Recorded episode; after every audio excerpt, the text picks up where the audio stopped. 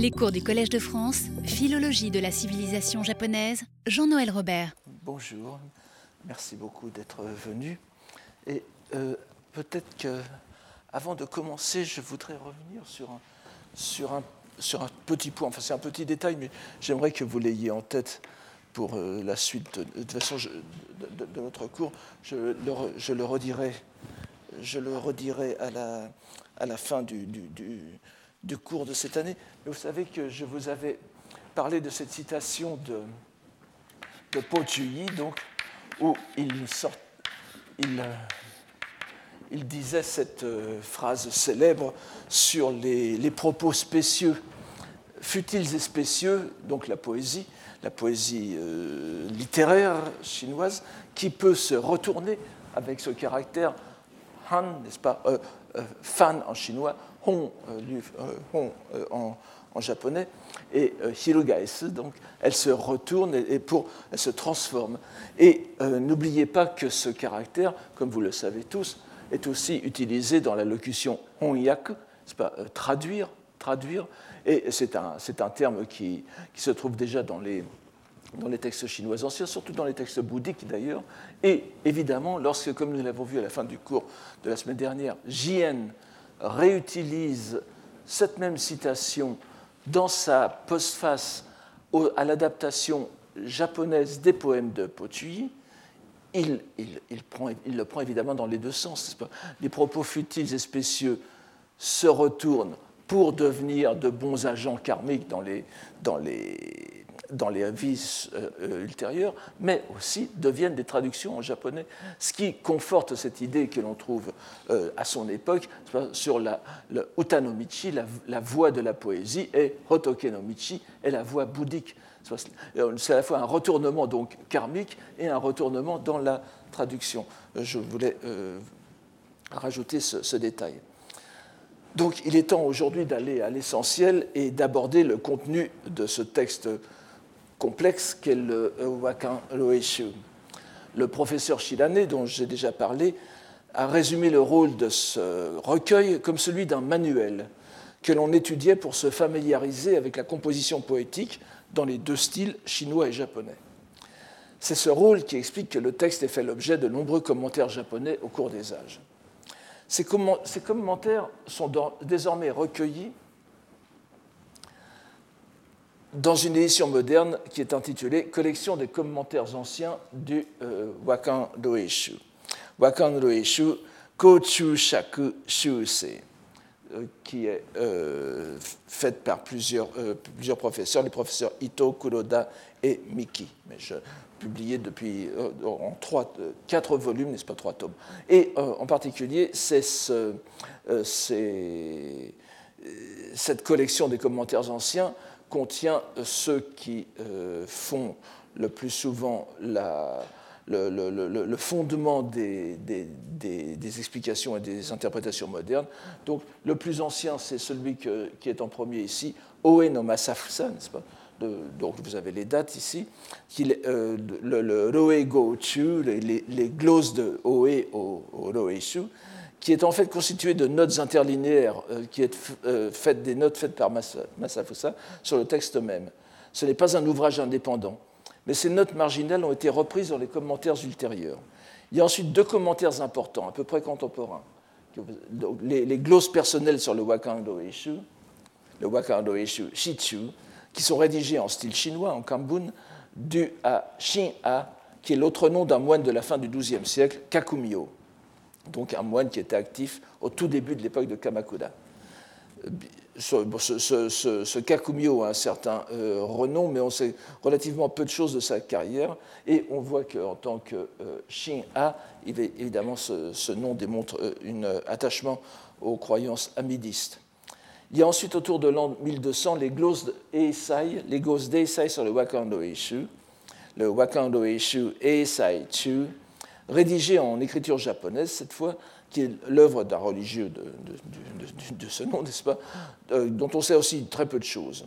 Et d'ailleurs, on pensait jusqu'à récemment euh, qu'il était du 15e, 16e siècle.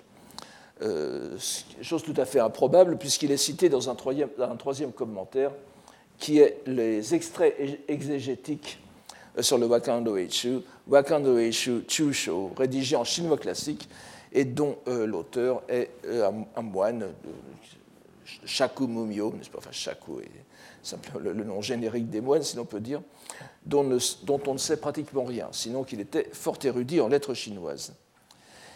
Il faut encore mentionner un ouvrage à caractère encyclopédique, dont l'auteur est fort connu. Il s'agit du grand lettré de l'époque d'Edo, Kitamura Kigin, 1625-1705, dont on connaît avant tout le grand commentaire du Genji Monogatari qui est intitulé le Kogetsu Sho, que l'on trouve encore euh, actuellement au Japon en livre de poche, enfin en édition de poche.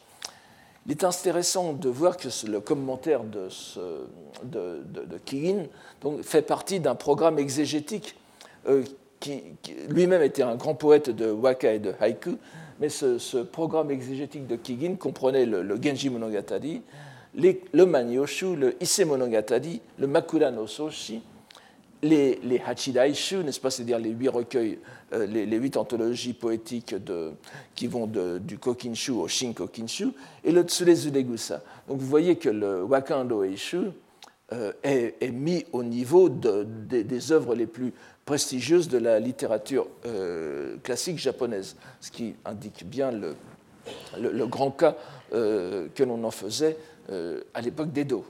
Et déjà, autrefois, bien sûr, mais son, renom est, est, resté jusqu'à Edo, comme nous, avons vu la preuve avec l'édition qu'on a faite des Jésuites.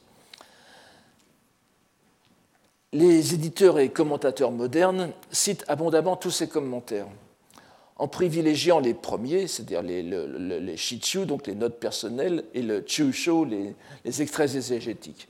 Et nous nous sommes référés dans ce cours à plusieurs euh, éditions modernes, donc, qui, nous donnent la, substance la plus euh, substantifique de ces commentaires anciens.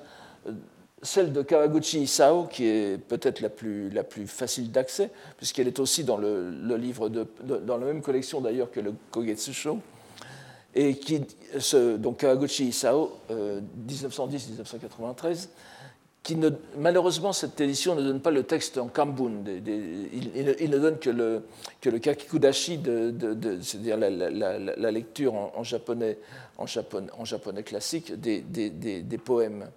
Mais euh, elle est très précieuse en raison de, évidemment de l'érudition de, de, l'immense érudit qui était Kawaguchi Isao, spécialiste, grand spécialiste de la littérature de style chinois de Heian.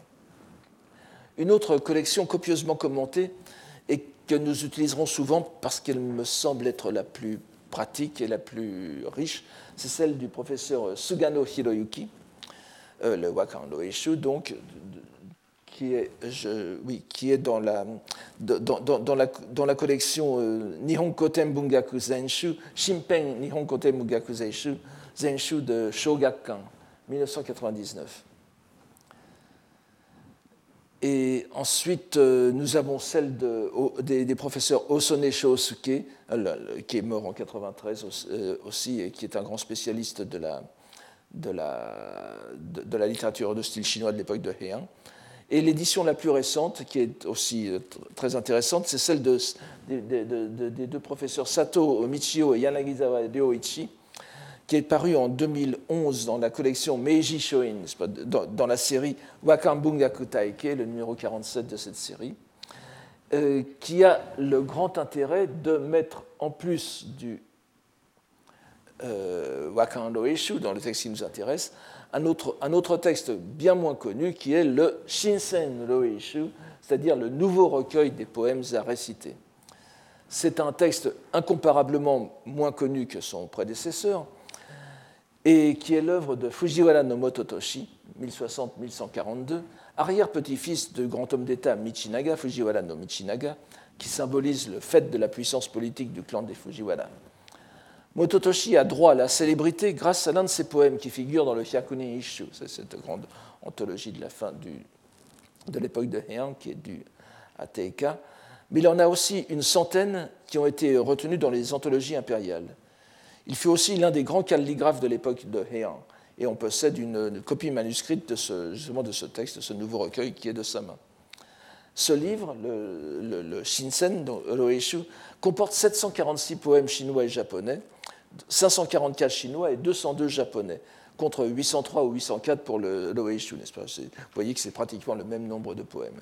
Et il suit étroitement la structure de son modèle, réparti en deux livres, donc le premier livre consacré aux quatre saisons et le, second livre, les, les, les, les n'est-ce pas, les, choses, les choses, les, miscellanées en quelque sorte.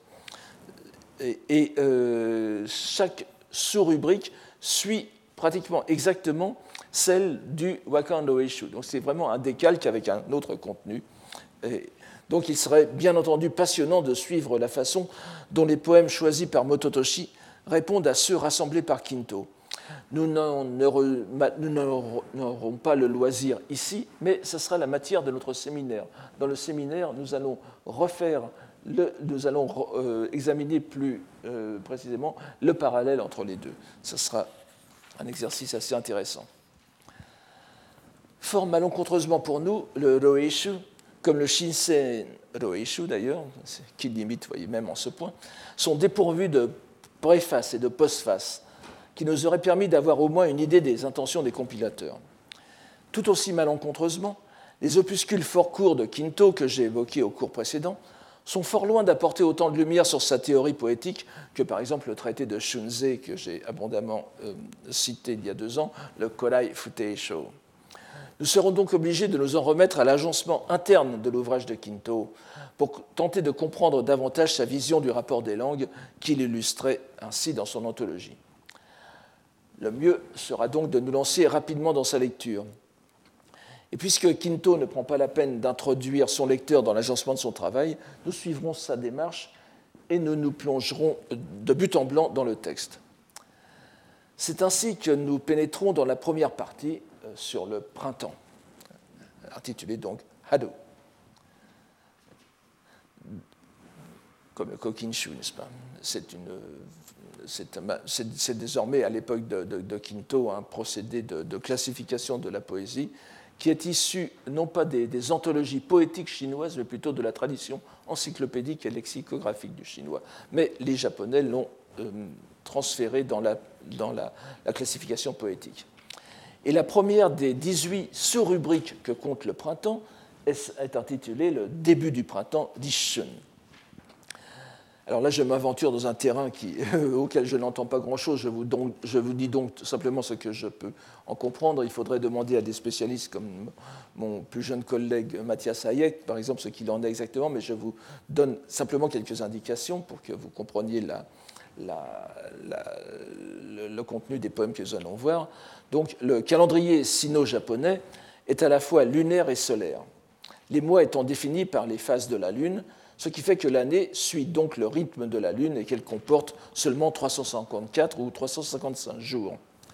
On est alors obligé, pour rattraper le cours de l'année solaire, d'ajouter un mois intercalaire, ce qui faisait une année de 383 ou 384 jours à intervalles réguliers. Ce que l'on appelle le début du printemps, dit Shun, est en revanche un repère astronomique solaire et pas lunaire, qui correspond à une date fixe de notre calendrier solaire, puisqu'il s'agit du jour où le Soleil atteint le 315e degré de longitude céleste, ce qui correspond en général au 4 février de notre calendrier, mais peut évoluer entre le 3 et le 5. Le nouvel an lunaire, donc le, japonais, euh, ne suit pas forcément le début du printemps, en raison du, décalage entre euh, rythme solaire et lunaire.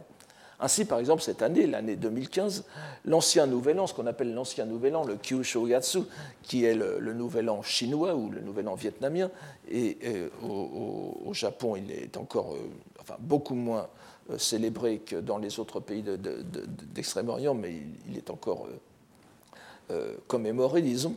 Donc cette année, le, nouvel, an, le nouvel an ancien, Kyushogatsu, tombera le 19 février ce qui, en fera le premier jour du premier mois lunaire. Donc, nous sommes donc dans la situation euh, poétique que nous verrons tout à l'heure, c'est-à-dire que nous sommes dans une année où le nouvel an tombera après le début du printemps, ce qui apparaît toujours quelque peu dérangeant, car n'oublions pas que le printemps correspond à la première saison de l'année et le début du printemps devrait être dans l'année pour que l'année euh, apparaisse normale, disons. Le premier poème, ou plutôt le fragment poétique que choisit Quinto, est hautement symbolique pour au moins deux raisons. mais il se ramène probablement à une seule, comme nous allons le voir. Alors que j'ai souligné que le Roeishu avait pour centre la poésie de Po Chuyi, et que nous devrions donc nous attendre à ce que ce soit lui qui inaugure l'anthologie, ce n'est à l'évidence pas le cas ici. Nous avons bien affaire à un poème en chinois classique, un shi, mais il est l'œuvre d'un auteur japonais. Et le choix de cet auteur n'est pas insignifiant. Il, ne s'agit en effet de nul autre que de Ki no Yoshimochi, dont se souviennent peut-être ceux qui ont suivi le cours d'il y a deux ans. Poète et lettré mort en 919, il fut recteur Daigaku no Kami de l'université euh, impériale, comme on traduit parfois un peu abusivement, le Daigaku-ryo, qui était le haut, lieu des études chinoises et japonaises, d'abord à Nada, puis à euh, Kyoto.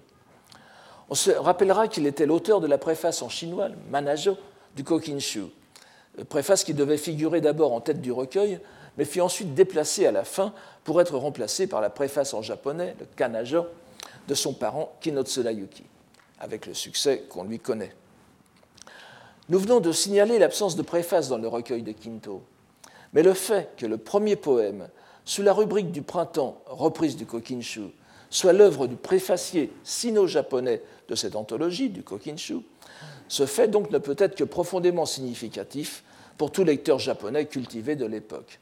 Cette citation doit être prise comme un signe de la préface sino-japonaise, un rappel de celle-ci. Ce poème est à la fois poème et préface. Il est donc d'autant plus important de relever que cette citation est en sino-japonais. Il s'agit d'une sorte de rectification du Kokinshu, d'une remise dans la bonne perspective hiéroglossique du rapport entre les deux langues, le chinois, le sino-japonais en premier. Que cela n'est rien de fortuit sera démontré très bientôt. Mais on doit aussi relever que le choix du sino-japonais était aussi inévitable en raison de la structure du recueil, qui donne la priorité au chinois avant le japonais. Cela ne rend que plus remarquable que, contrairement à la disposition d'ensemble de ce recueil, ce, qui sera chinois d'abord, c'est-à-dire le chinois écrit par un chinois, ensuite sino-japonais, c'est-à-dire le chinois écrit par un japonais, et japonais ensuite, nous ayons ici dans cette première série, cette première courte série, une répartition différente. Voyons d'abord la citation de Yoshimochi. Je vous ai donc donné ici le texte chinois originel, original, la lecture euh, sino-japonaise, donc, euh, que j'ai euh, adaptée en faisant, par exemple, vous voyez que le premier, je, n'entre pas dans les détails, vous voyez que le caractère fuku est lu très habilement kazé au lieu de, parce que c'est, il faut en faire un nom, puisqu'il est grammaticalement, c'est un, c'est un, complément d'objet et j'ai standardisé en quelque sorte les formes verbales. Vous voyez que OIT, le, premier caractère est lu OIT, alors que l'on trouve OT, OUT, etc., etc., selon les, euh, selon les, les différentes, euh, différentes éditions. Bon, le, titre, on reviendra très rapidement dessus tout à l'heure. Donc, au début du printemps, le jour du Rishun, euh, en présentant, en présentant un, une fleur ou un rameau, sans doute un rameau fleuri, euh, présentant sans doute à l'empereur un rameau fleuri, lors du euh, repas, lors, lors, lors, lors, du repas, de, de, le, repas cérémoniel au palais, n'est-ce pas, le Nai, ici. Donc voici le texte de, Yoshimochi. Je, rajoute quelques, quelques, petites précisions. Alors, au souffle du vent, du vent printanier, voici que les fleurs, les fleurs de prunier moumées, discrètement s'épanouissent. Le, le, discrètement, n'est-ce pas, c'est euh, le, Enfin, on va revenir là-dessus. discrètement s'épanouissent sans avoir attendu le temps de la euh, floraison universelle. Shisonde, qui on lit aussi Hisokani, n'est-ce pas Je pense que discrètement va, bien. Donc, au souffle du vent printanier, voici que les fleurs de prunier discrètement s'épanouissent sans avoir attendu le temps de la floraison, euh, de la floraison des autres plantes. Accueillant le printemps, aussitôt elles se métamorphoseront espérant les bienfaits de la pluie et de la rosée. On ne sera pas surpris d'apprendre que ce poème d'apparence si printanière est avant tout, ainsi que nous le savons depuis les anciens commentateurs, un poème politique, ou plus exactement qu'il appartient à un sous-genre dont nous avons déjà vu dans des exemples dans les waka, le sous-genre des récriminations moroses sur les carrières bloquées, récriminations habilement dissimulées sous le voile des images poétiques. La tradition est ancienne et remonte au moins au livre des odes chinois. Yoshimochi a recours à l'image du début du printemps qui arrive avant le nouvel an lunaire, donc un déphasage, un décalage. La petite fleur qui s'ouvre prématurément, c'est lui, et discrètement, qui n'attend que, son Seigneur, qui que son Seigneur lui accorde toute son attention, qui est la venue de l'an neuf, pour pouvoir enfin être inondé de ses bienfaits. On trouvera peut-être un peu curieux qu'un recueil si exemplaire en son intention commence sur un tel ton d'insatisfaction rentrée.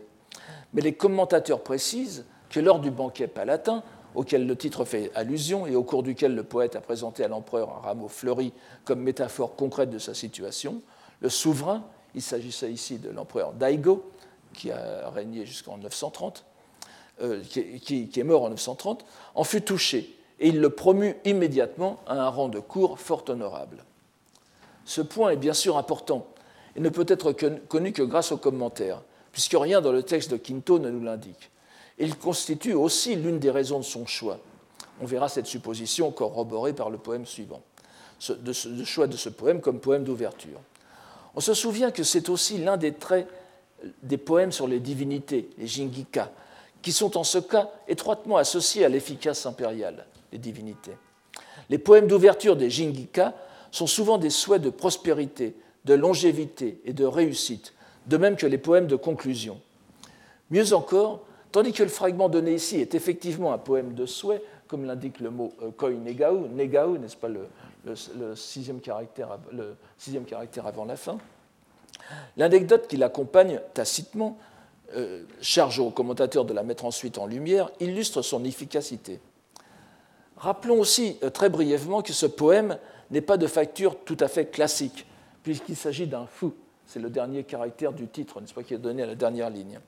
Sorte de récitatif poétique chinois, élaboré à date très ancienne, euh, que les anglo-saxons traduisent souvent par rhapsodie, pourquoi pas, dont les exemples les plus illustres datent des deux dynasties des Han, n'est-ce pas, donc euh, grosso modo du 1er siècle avant Jésus-Christ jusqu'au 3e siècle. Ce sont des textes en prose rimée, récités et non chantés, en Chine, qui se distinguent des poèmes de forme plus classique par leur longueur et leur caractère descriptif ou narratif. Ils furent connus au Japon grâce à l'introduction en ce pays de l'anthologie de la littérature ou l'anthologie littéraire Monzen Wenshuan, vaste encyclopédie de textes littéraires chinois en 60 livres, compilés entre 520 et 530, dont 18 sur les 60, 18 livres sont consacrés au flou, justement, à ces rhapsodies. Deux de plus que les poèmes euh, euh, de facture plus classique appelé Shi. Ces textes, qui vont de, 300, de moins 300 à plus 500 environ, furent avidement étudiés au Japon, dans le monde zen. Et le monde zen fut la base de l'éducation littéraire dès l'époque de, de Nara, et connu son apogée à Heian. Sei Shonagon, par exemple, dans ce Makura no Soshi, mentionne euh, précisément le, le Monzen, donc l'anthologie littéraire, à côté du Monju, c'est-à-dire du euh, du Hakushi Monju, n'est-ce pas, le, recueil des œuvres de Pochui, Fumiwa Monzen Monju. Les livres, c'est les, livres et en même temps les modèles de, livres sont euh, le, le Wenshuan et le euh, Monju. Il n'est donc pas étonnant qu'un fin lettré euh, chinois tel que Yoshimochi se distingue dans ce genre éminemment lettré, d'autant plus qu'un thème qui s'y rencontre très souvent, dans ce fou, c'est la complainte du lettré qui n'arrive pas aux honneurs qu'il estime avoir mérités. Nous ne pouvons entrer ici dans les remarques plus détaillées des commentateurs sur les résonances du vocabulaire de cet extrait avec les poèmes de Po Chuyi, euh, d'autant plus qu'elles sont assez vagues pour être véritablement euh, révélatrices. Mais c'est bien sûr euh, des rencontres, des résonances dont il faudra tenir compte lorsqu'elles seront plus significatives. Le second poème apparaît encore comme l'illustration de l'efficacité verbale face aux circonstances adverses. Il s'agit, euh, encore une fois, de l'œuvre d'un poète japonais, rédigé en style chinois. Il y a encore une fois une incertitude dans l'attribution selon les différentes versions. Je ne l'ai pas, fait, euh, pas fait remarquer tout à l'heure, mais nous suivons encore une fois la grande majorité des éditeurs modernes pour désigner l'auteur comme Fujiwara no Atsushige, parfois lu euh, Atsumochi, et euh, prononcé le plus souvent dans le Wakan no Ishu, lu accompagné de, la lecture Tokubo, c'est-à-dire la lecture phonétique sino-japonaise, qui, qui, fait plus lettré.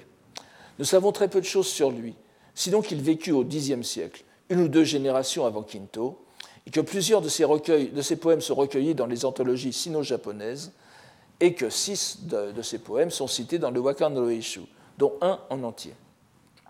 Voyons tout d'abord donc ce fragment, ce distique intitulé, je vous le donne en bas, n'est-ce pas, Le jour du début de printemps, une description de mes sentiments que j'offre aux compagnons de l'unkaku. Euh, le unkaku, c'est le. Euh, vous, voyez les, caractères dans, le, titre à la dernière ligne. Et je, vais vous faire remarquer pour les, pour les japonisants modernes que le, caractère un, n'est-ce pas, la, la, clé de la plante et le, la partie phonétique en dessous, ce n'est pas l'abréviation de gay et de geijutsu, ça n'a rien à voir, vous le savez, n'est-ce pas? Euh, Ce sont deux caractères différents, puisque ce caractère un désigne une plante, ce n'est pas donc euh, le lézard, c'est une plante qu'on appelle en, français euh, d'un nom un peu désobligeant la, rue fétide, n'est-ce pas? C'est-à-dire c'est une plante dont on mettait les feuilles entre les pages des livres pour faire fuir les insectes.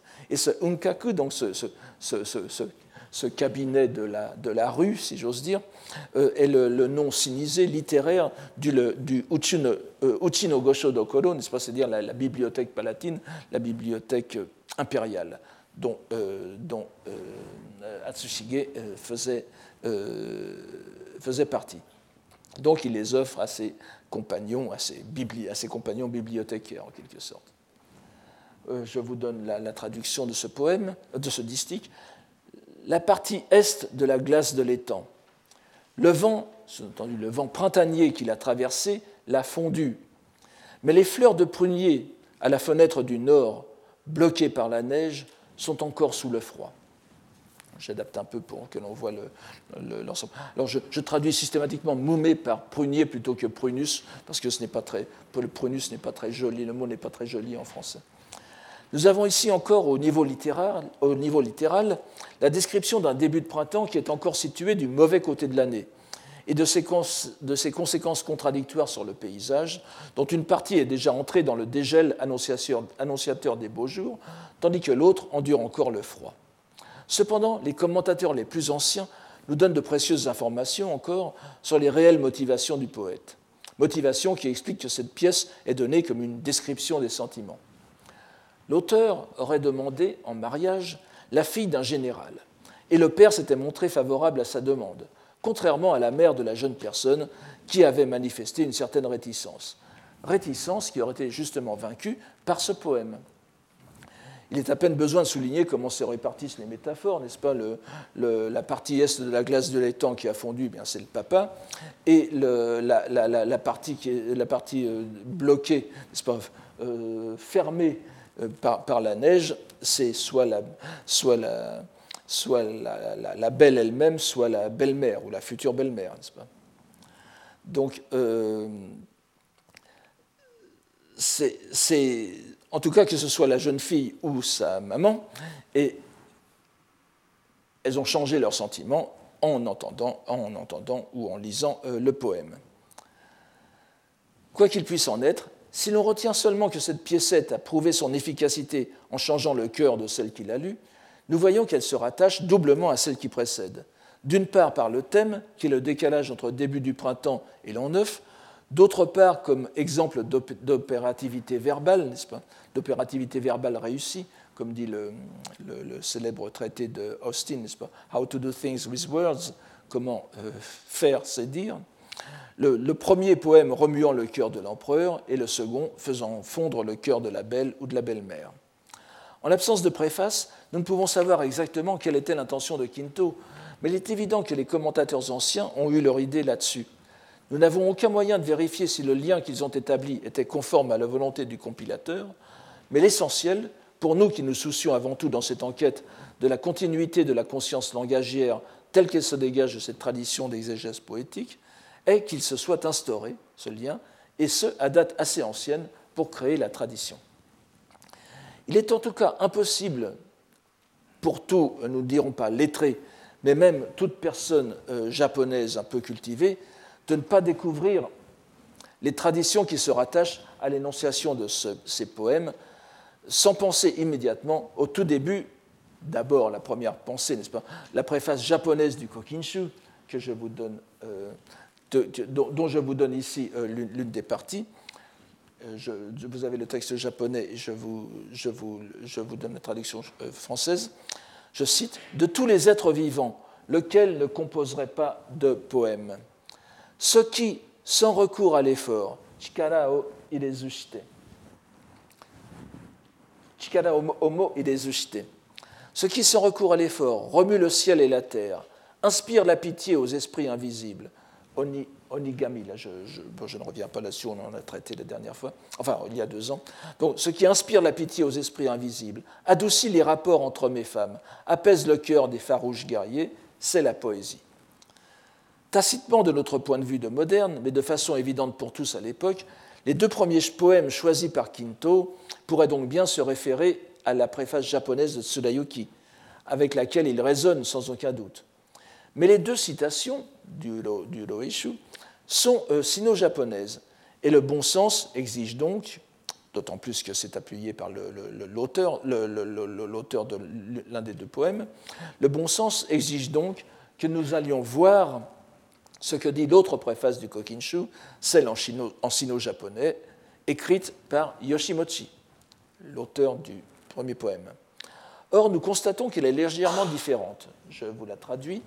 Pour remuer le ciel et la terre, émouvoir les esprits surnaturels, convertir à la morale, adoucir les rapports entre mari et épouse, il n'y a rien de mieux que le waka.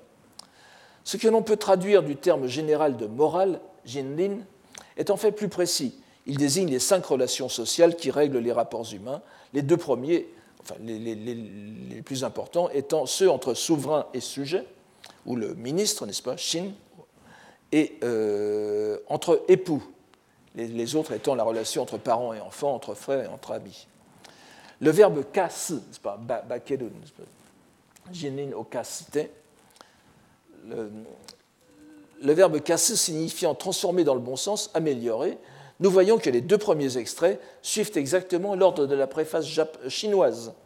La, préface japonaise mettant la relation homme et femme d'abord et ensuite les farouches guerriers, euh, un terme qui ne peut sans doute pas s'appliquer à un souverain de l'époque de Heian. Donc, la, préface chinoise est donc légèrement décalée par comparaison avec la préface japonaise qui s'accorde mieux avec ce choix. Il faudrait alors conclure qu'il y a bel et bien un rapport étroit entre le contenu de ces poèmes et la préface chinoise de Yoshimochi. Le fait que le premier poème du recueil soit du même auteur devient en ce cas une référence tacite à sa préface, en même temps qu'une illustration de ce contenu. La poésie permet effectivement de rectifier la hiérarchie sociale. Qu'il y ait bien, quoi qu'il en puisse être, un lien indéniable avec le Kokinshu est souligné par le troisième poème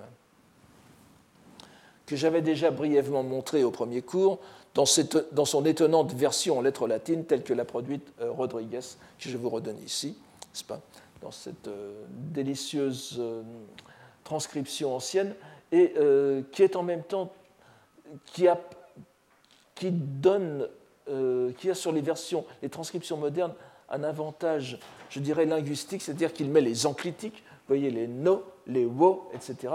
Il, il, colle les enclitiques, très littéralement, ce qui est leur étymologie, au, nom qui, les supporte, n'est-ce pas Ce, qu'on ne fait pas dans les transcriptions modernes et qui est bien plus euh, intelligent euh, linguistiquement.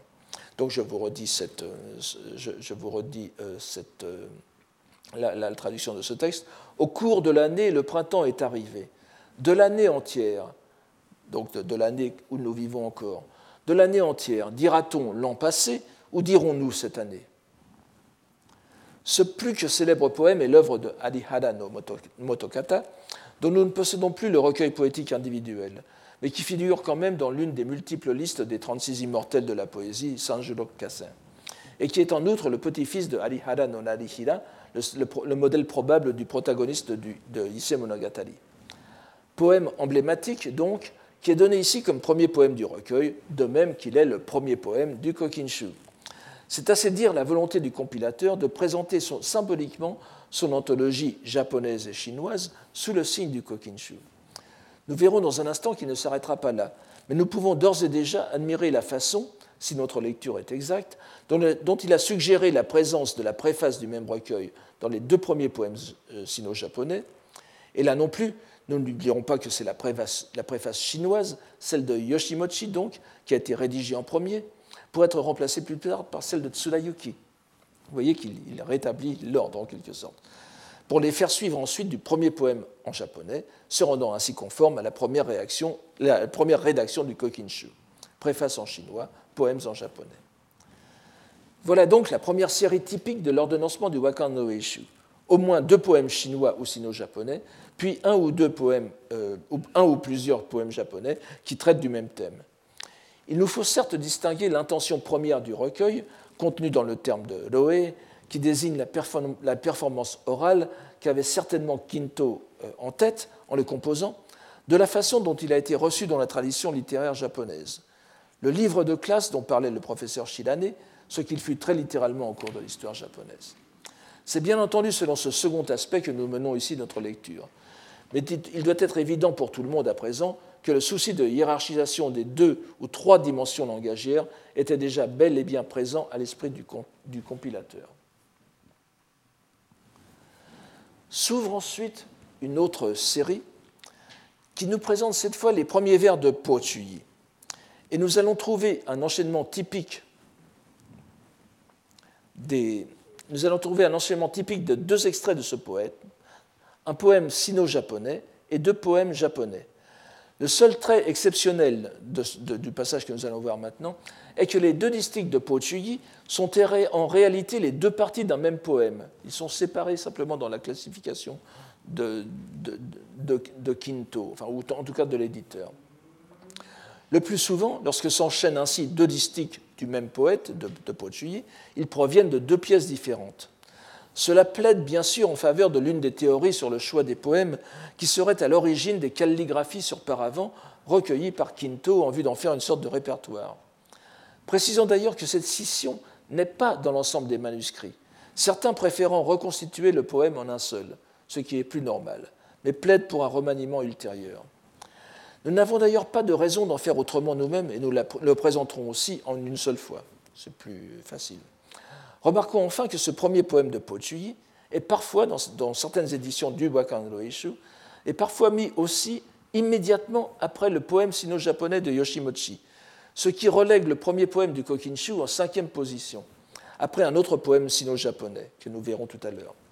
Ce remaniement est très intéressant, car il détruit l'agencement que nous avons discerné dans les trois premiers poèmes, au profit d'un regroupement selon la langue. Il montre donc une incompréhension certaine des intentions du compilateur c'est-à-dire la main d'un éditeur plus sensible aux affinités que nous avons mises en évidence en regroupant les langues. Ce thème du poème est donné par l'un, de ses titres intitulé L'étang de l'ouest de la. Euh, je ne sais pas, non, il n'est pas là. Ah euh, oui, il est en bas, c'est la dernière ligne, n'est-ce pas? L'étang de l'ouest de la préfecture, Fuseichi, Fuseinoike, Fushi en, en, en chinois, et euh, certains manuscrits donnent une précision euh, qui semble euh, rajouter Nenna Edishun, c'est-à-dire le début du printemps dans l'année, ce qui prolonge la série précédente. La préfecture dont il est question ici est celle d'une province du Honan, d'une préfecture du Honan, où Po Chuyi était stationné, était en poste en 830. Voyons d'abord le texte. Alors je, ne vais pas justifier chacune de mes traductions, euh, surtout pour les pointes des branches, etc. Ça, nous mènerait trop loin. Euh, prenez-la telle qu'elle et puis nous, pourrons en discuter pendant le séminaire si vous voulez. Les saules sont sans force. Seules tremblent les pointes des branches. Sur l'étang, les vagues tracent leurs signes. Ceci nous fait penser, bien sûr, au texte de, de Kukai que nous avons vu l'an dernier, n'est-ce pas, où les, signes de la nature montent, n'est-ce pas. Sur l'étang, les vagues tracent leurs signes. La glace partout s'est rompue. Secondistique.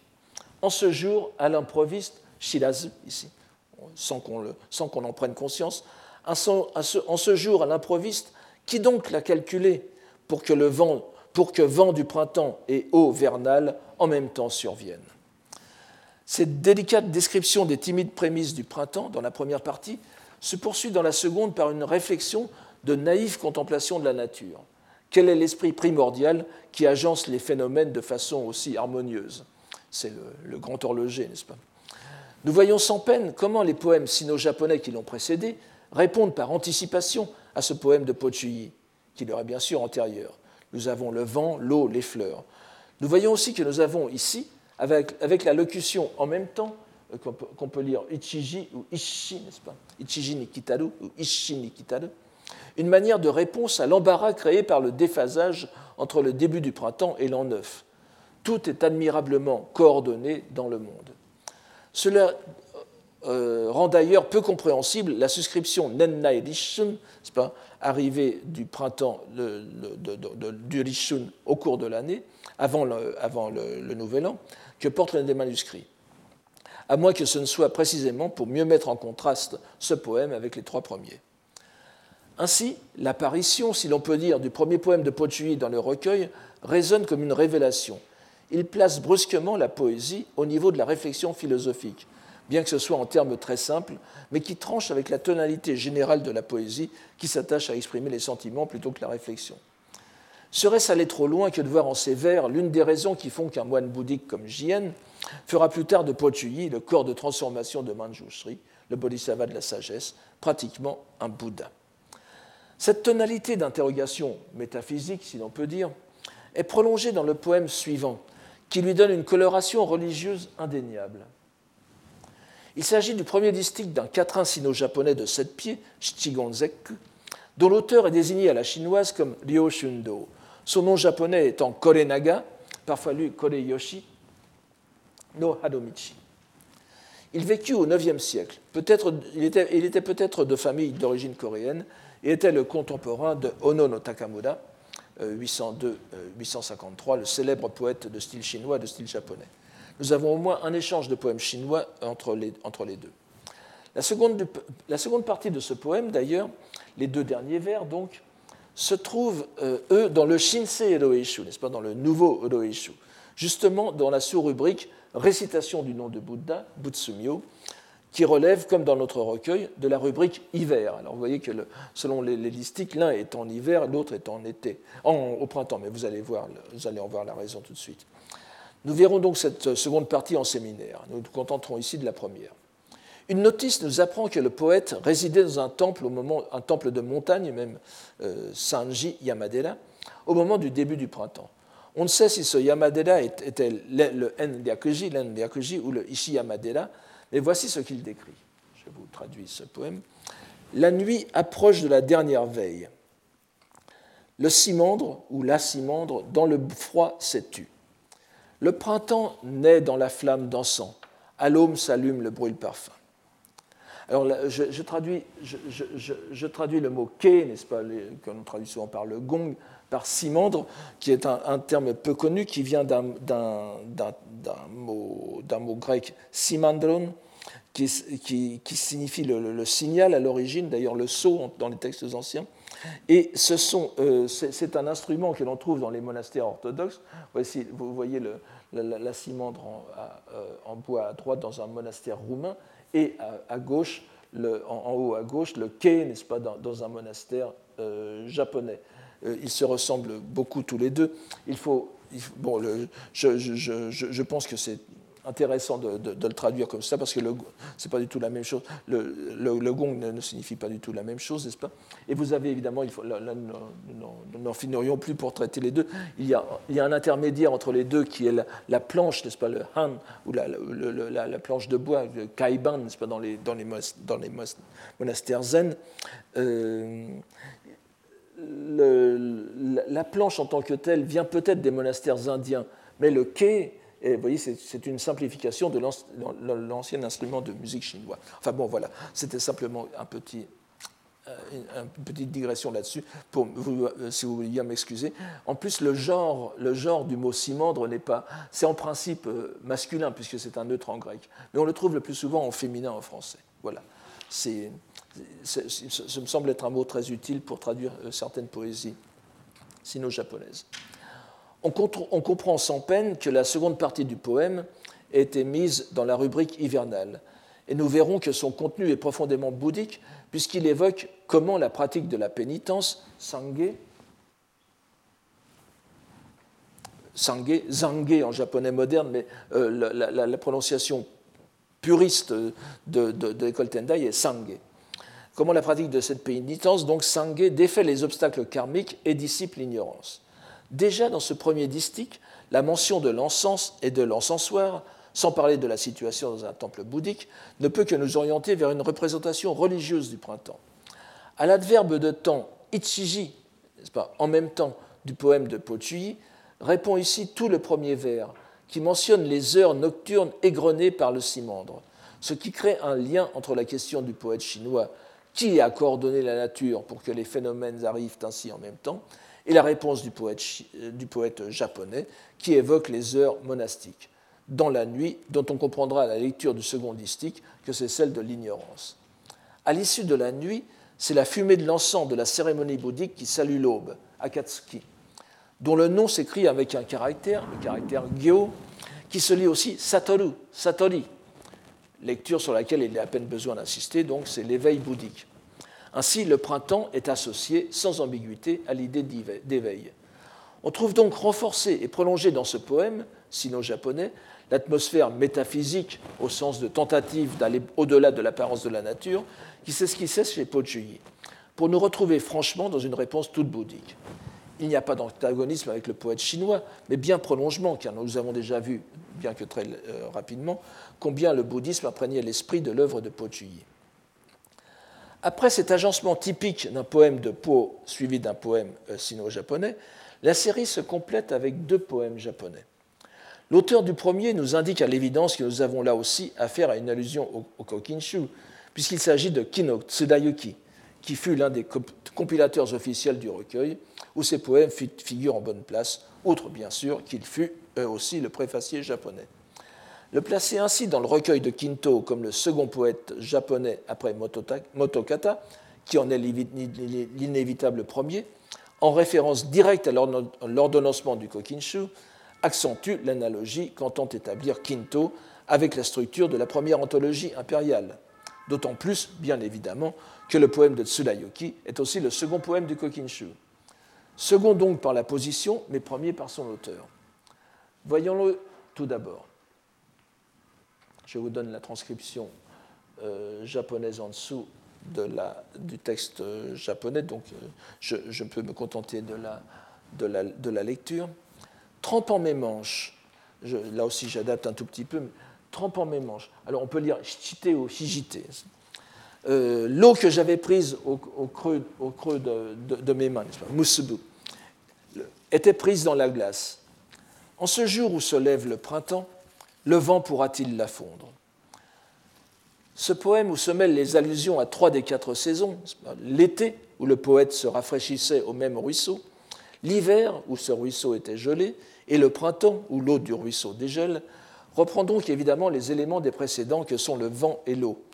Mais nous voyons aussi qu'avec l'adverbe de temps kyo, le, poète, le poème répond au même mot qui apparaît dans le poème précédent de Pochuyi.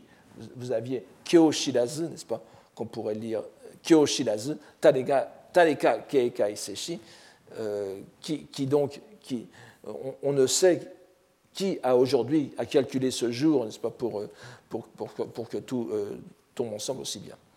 Ce ne peut être d'autant moins un hasard que nous allons le retrouver dans le second poème japonais, qui est aussi le dernier de cette seconde série. Il s'agit cette fois d'un poème de Mibun Tadamine, qui fut actif entre 898 et 920. Il a plusieurs poèmes présentés dans le Kokinshu, et bien qu'il ne figure pas au nombre des plus illustres poètes, il est malgré tout compté parmi les Sanjurok Kasen, donc les 36 immortels de la poésie.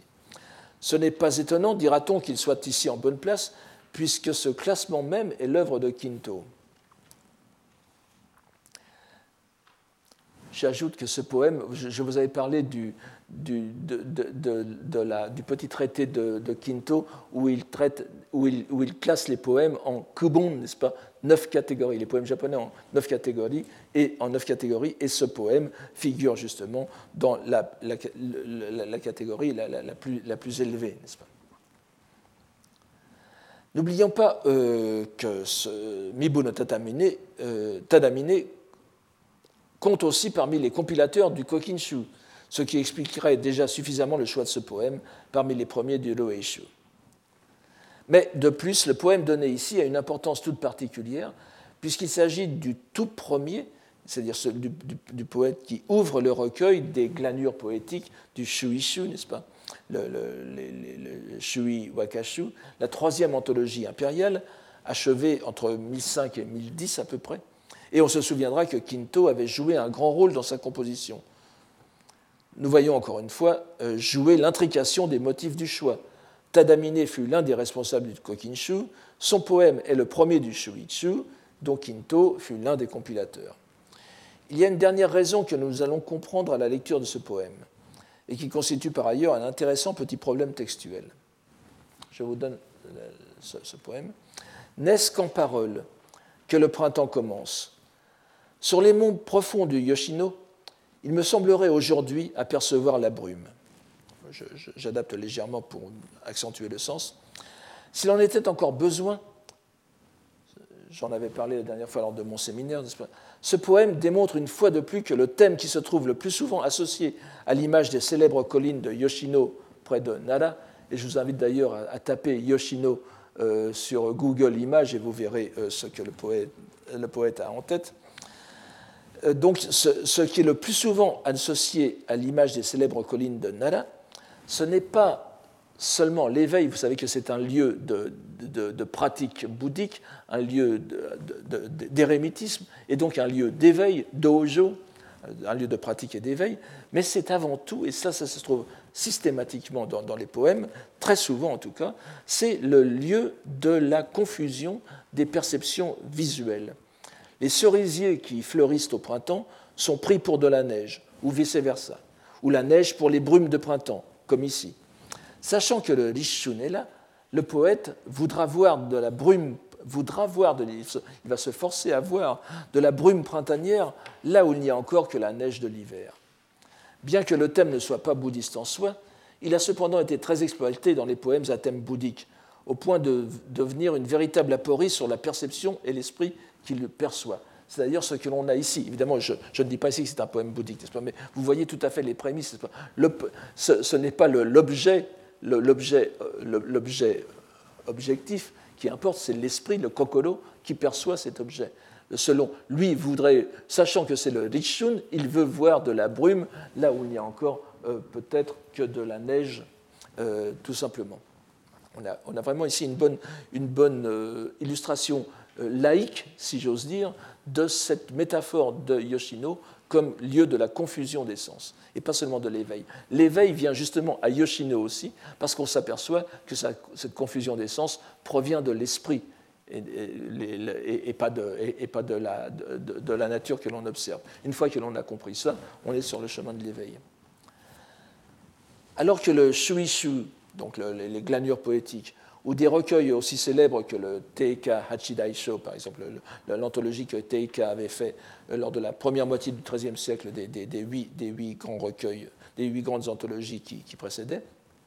Et un nombre important d'éditions du, du Roeshu même donne pour le cinquième vers la version que vous voyez ici, n'est-ce pas? Kesawa Miyuran, c'est-à-dire ce matin, au lieu de aujourd'hui. Donc il faudrait traduire à ce moment-là il faudrait traduire à ce moment-là, euh, il me semblerait ce matin apercevoir la brume. Les éditeurs modernes du Roeishu sont partagés entre les deux lectures, ce qui est surprenant compte tenu de la qualité des témoins de Kessa au lieu de Kyo, n'est-ce pas, en dehors du Roeishu. Mais ainsi que je l'ai fait remarquer tout à l'heure, nous les comprenons sans peine, nous comprenons leur choix sans peine, si nous prenons en considération l'enchaînement des poèmes à l'intérieur de cette série. Nous avons vu en effet le mot kyo, konnichi, apparaître dans le poème précédent de, Tsudayuki, et nous avons remarqué qu'il répondait aux termes japonais et sino-japonais, donc konnichi, kinjitsu en lecture kaon, et kyo du poème de Pochuyi. Il serait alors plus satisfaisant de compléter la série temporelle par le même adverbe et penser que telle était bien l'intention originelle de Kinto. C'était donc la leçon Kyo qu'il avait sous les yeux.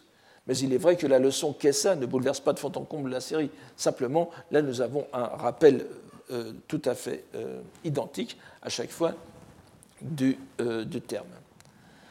Nous avons donc passé en revue les huit ou sept, selon les décomptes, poèmes et distiques qui forment la première partie de cette première rubrique du printemps, série consacrée au Lishun. Cela ne fait que la centième partie du recueil, mais nous pouvons déjà en retirer quelques impressions. Tout d'abord, nous avons mis en lumière les liaisons évidentes entre le choix des pièces poétiques et l'intention du compilateur d'associer ces pièces à la constitution d'une sorte de préface non explicite, d'une introduction sous forme poétique qui fait fonction de préface si nous prenons garde à la place des poèmes japonais dans leur recueil d'origine et à leurs auteurs. Nous avons remarqué aussi l'illustration de l'efficacité de la parole poétique, exemplifiée par des poèmes sino-japonais, mais qui reposent sur les idées exprimées par les deux préfaces sur les poèmes japonais. Mais il y a, par-delà les analogies de structure, une particularité de cette série, et je ne parle pas évidemment de l'efficacité euh, verbale, une particularité de cette série qui nous donne un aperçu, aussi subtil qu'il puisse être, de la façon dont Quinto a conçu ses choix. Nous constatons que tous ces poèmes, sauf un, le second, se situent explicitement non seulement sous le signe de saison, ce qui est normal, mais se réfèrent au temps lui-même, au temps, au temps qui passe. Nous remarquons en effet que, mis à part le distique de Tokubo, qui se situe pourtant bien dans la suite du premier en prolongeant le thème du décalage du Rishun et du printemps, tous contiennent des termes qui se réfèrent non à la saison, mais au temps qui passe. Nous avons le mot ko du premier poème, le mot ko de tenko, n'est-ce pas? Le temps, le moment. Les deux adverbes de temps, kozo, kotoshi, dans le poème de Motokata, donc cette année et, l'année dernière. Le quatrain de Pochuyi contient aujourd'hui calcul et en même temps. Le terme de calcul est prolongé dans le poème de Hanomichi par la mention de la cimandre et des veilles de la nuit, avec ensuite dans les deux derniers poèmes la, répétition de Kyo, si nous acceptons cette euh, lecture de Kyo au lieu de Kessa. Cette cohérence du vocabulaire à travers les morceaux qui composent cette série est d'autant plus remarquable qu'on ne la retrouve pas du tout dans la sous-rubrique suivante, par exemple, qui est euh, consacrée à Soshun, les Hayaku, Hayaki Haru, c'est-à-dire les premiers jours du printemps, ni dans celle qui suit, Kyoshun, Kyojiru, Koushun, les sœurs du printemps, Sakan, Cette préoccupation pour le temps, par-delà les saisons, serait-ce aller trop loin de que de l'attribuer à des préoccupations bouddhiques?